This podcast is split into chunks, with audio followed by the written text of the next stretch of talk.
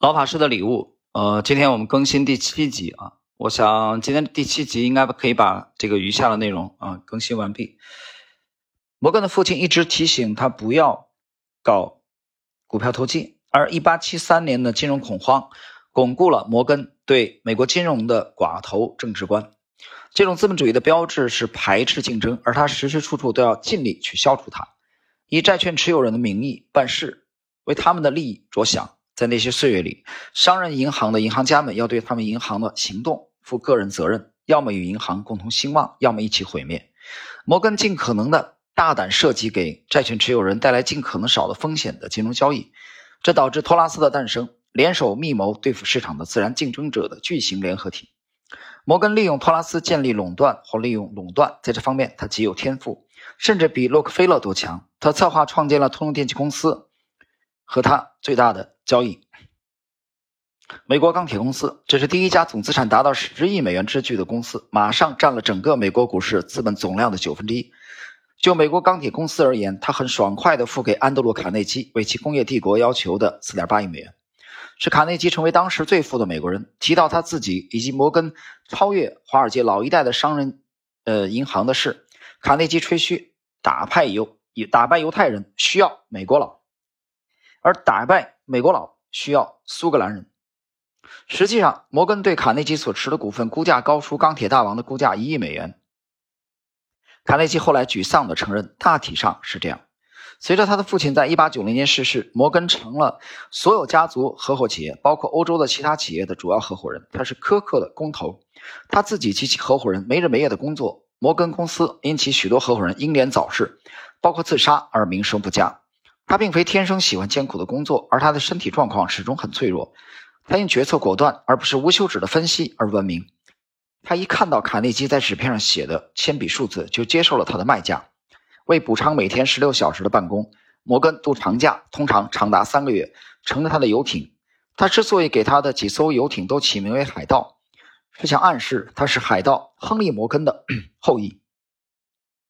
其中最大一艘游艇长达三百英尺。要不是为了能在靠近摩根在克拉格斯顿的避暑屋的哈德逊河里转弯，船还会造得更大。摩根最出名的交易包括在19世纪80、90年代他取得控制权的广大的铁路网，其中许多是在游艇上敲定的，而其他的大多在曼哈顿的莫里山居民区豪华图书馆内成交。曼哈顿遍布他的足迹，它是大都会艺术博物馆、美国自然博物馆。啊，美国自然历史博物馆和大都会歌剧院的主要赞助人，他的企业最初的总部所在大楼仍在华尔街旁，离开亚历山大·汉密尔顿的三一教堂墓地只有几步之遥。随着二十世纪的到来，摩根花越来越多的时间去旅游，他的妻子早已不再陪他这样远游了。在他生命的最后三年里，他去了埃及三次。有越来越多的谣言说他。与欧洲和纽约的一些颇具生社会名望的女士有秘密联系。在威廉麦金利遭到暗杀之后，成为总统的西奥多罗斯福，远不如他的前任那样友好，值得信赖。他开始向摩根公司叫板，而摩根对交易所一般置之不顾，或交给他的副手经营。一九零七年的金融恐慌爆发时，摩根在弗吉尼亚的里士满是圣公会会议的世俗代表。这次恐慌或许是摩根一生中最困难的时期，而他认识到他的公共责任，于是他匆忙赶回纽约，亲自处理出现的灾难。一九零七年既是多灾多难的一年，也是股票投机猖獗的一年。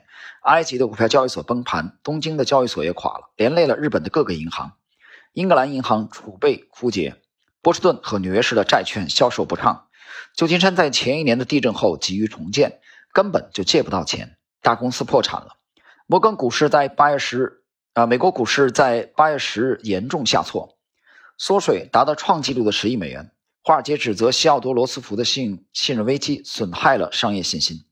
罗斯福指责是华尔街巨人，他称之为某些拥有巨额财富的坏分子的阴谋。据说罗斯福在说这些话的时候，瞪着正在发言的嘉宾吉皮摩根。然后在秋天。农村银行像每年那样从纽约抽走资金，结清季节性的农产品收购款。十月，在存款人的一阵挤兑中付出八百万美元之后，尼克伯克信托公司倒闭了。一回到纽约，摩根就组织了一个银行家委员会，帮助他处理危机。当委员会审计尼克伯克公司时，摩根的结论是不能挽救了。他于是决定保卫实力较强的企业——美国信托公司。在整个十月，在纽约高层商业银行家的帮助下，在得到联邦政府两千五百万美元的承诺保证下，摩根竭力遏制住先是对信托公司，然后是对银行的挤兑风波。十月二十四日，随着短期资金或弥补保证金的经纪人贷款的蒸发，恐慌蔓延到了纽约股票交易所。交易所的总裁向摩根求救，在十五分钟内，他另外募集了两千五百万美元的贷款，支持短期资金市场。当消息在交易所的交易厅宣布时，交易商们疯狂的欢庆，以至于摩根在他的办公室里也能听到。但恐慌还没有过去，实际上已将整个银行业与经济业从毁灭边缘拉回来的摩根，又转向纽约市，因为该市的金融已被恐慌撕得支离破碎。市长无法借到钱，向摩根求助，要借三千万美元的贷款，他得到了。然后摩根集中注意自己的事，经过一系列的操作后，他同意支持一家虚弱的经纪公司。该企业在田纳西煤铁公司有控制权益，实际上是整夜将银行家、信托公司官员和工业巨头锁在他的图书馆内，以便达成协议的条件。摩根最终拿到了田纳西煤铁公司的控制权，这相当于他马上给美国钢铁工业的王冠。增添了一颗璀璨的明珠。这项交易在普通情况下绝不可能成交，因为这公然违反了谢尔曼反托拉斯法。这是多罗斯福正在大力推行的法案。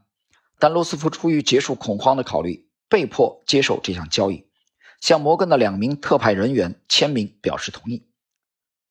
他们是连夜乘火车赶往华盛顿，为得到他的签名而来。随着恐慌的结束，摩根转而处于半退休状态，不时在这儿或那里干上几小时，将自己大部分时间投入他的收藏，其中包括被认为是国内私人手中最好的艺术品收藏。他的一个信托公司建造了巨轮“泰坦尼克号”，在船上有他的个人套房。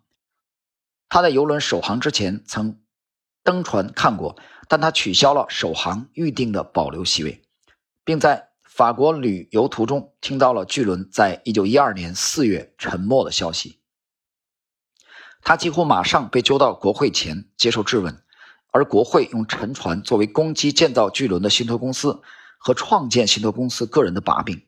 摩根一生中大部分时间里，在多数美国人债务人中间一直口碑不佳。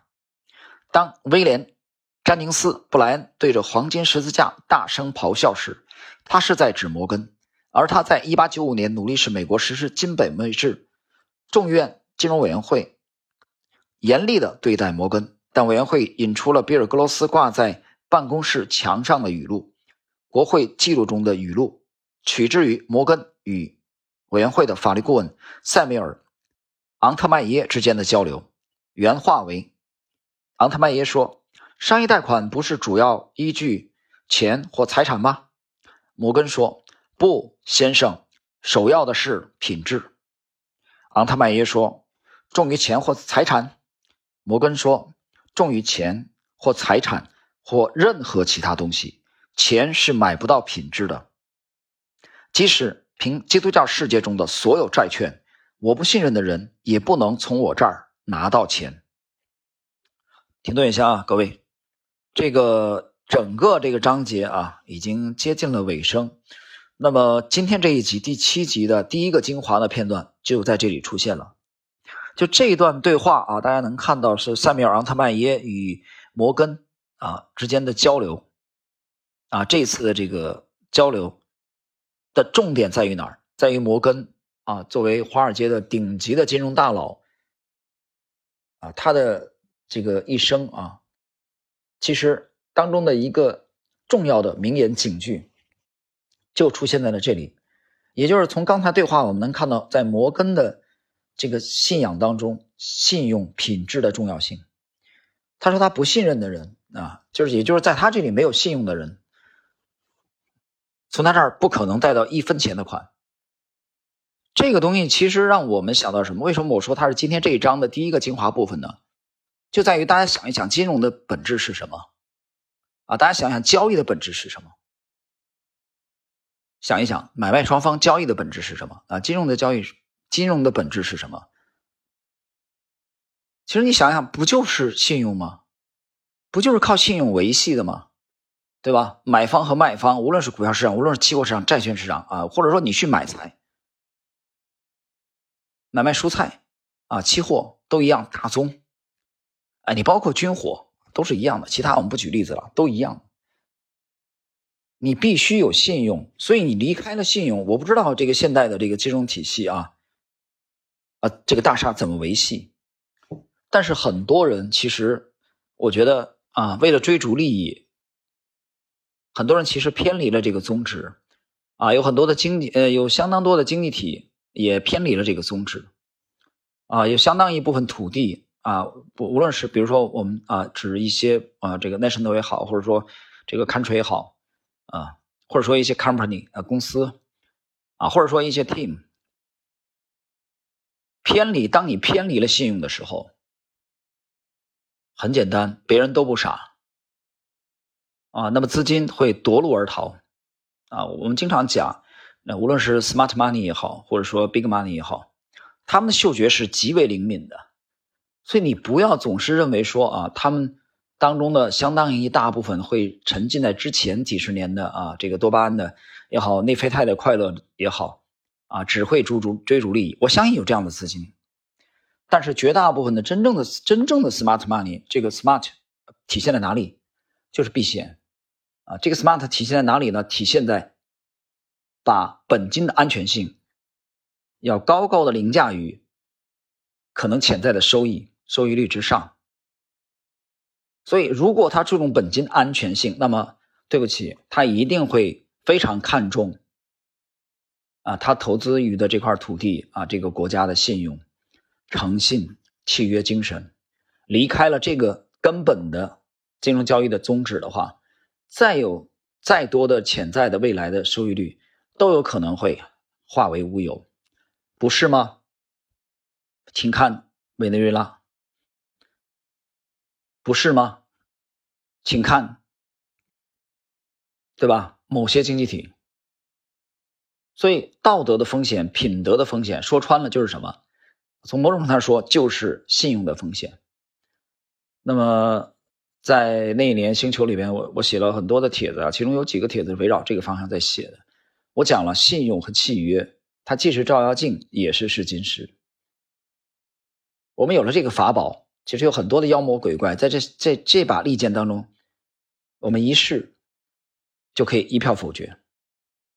所以这个时候很有意思啊，有时候跟朋友们就聊起来，说起来某个投资项目啊，未来前投资收益率可能百分之八啊，百分之十五啊，年化啊，年化可能多少多少啊，我都跟他讲，我听都不想听。你讲了这么长的时间，我只问你一个最核心的问题：信用的信用度如何？诚信如何？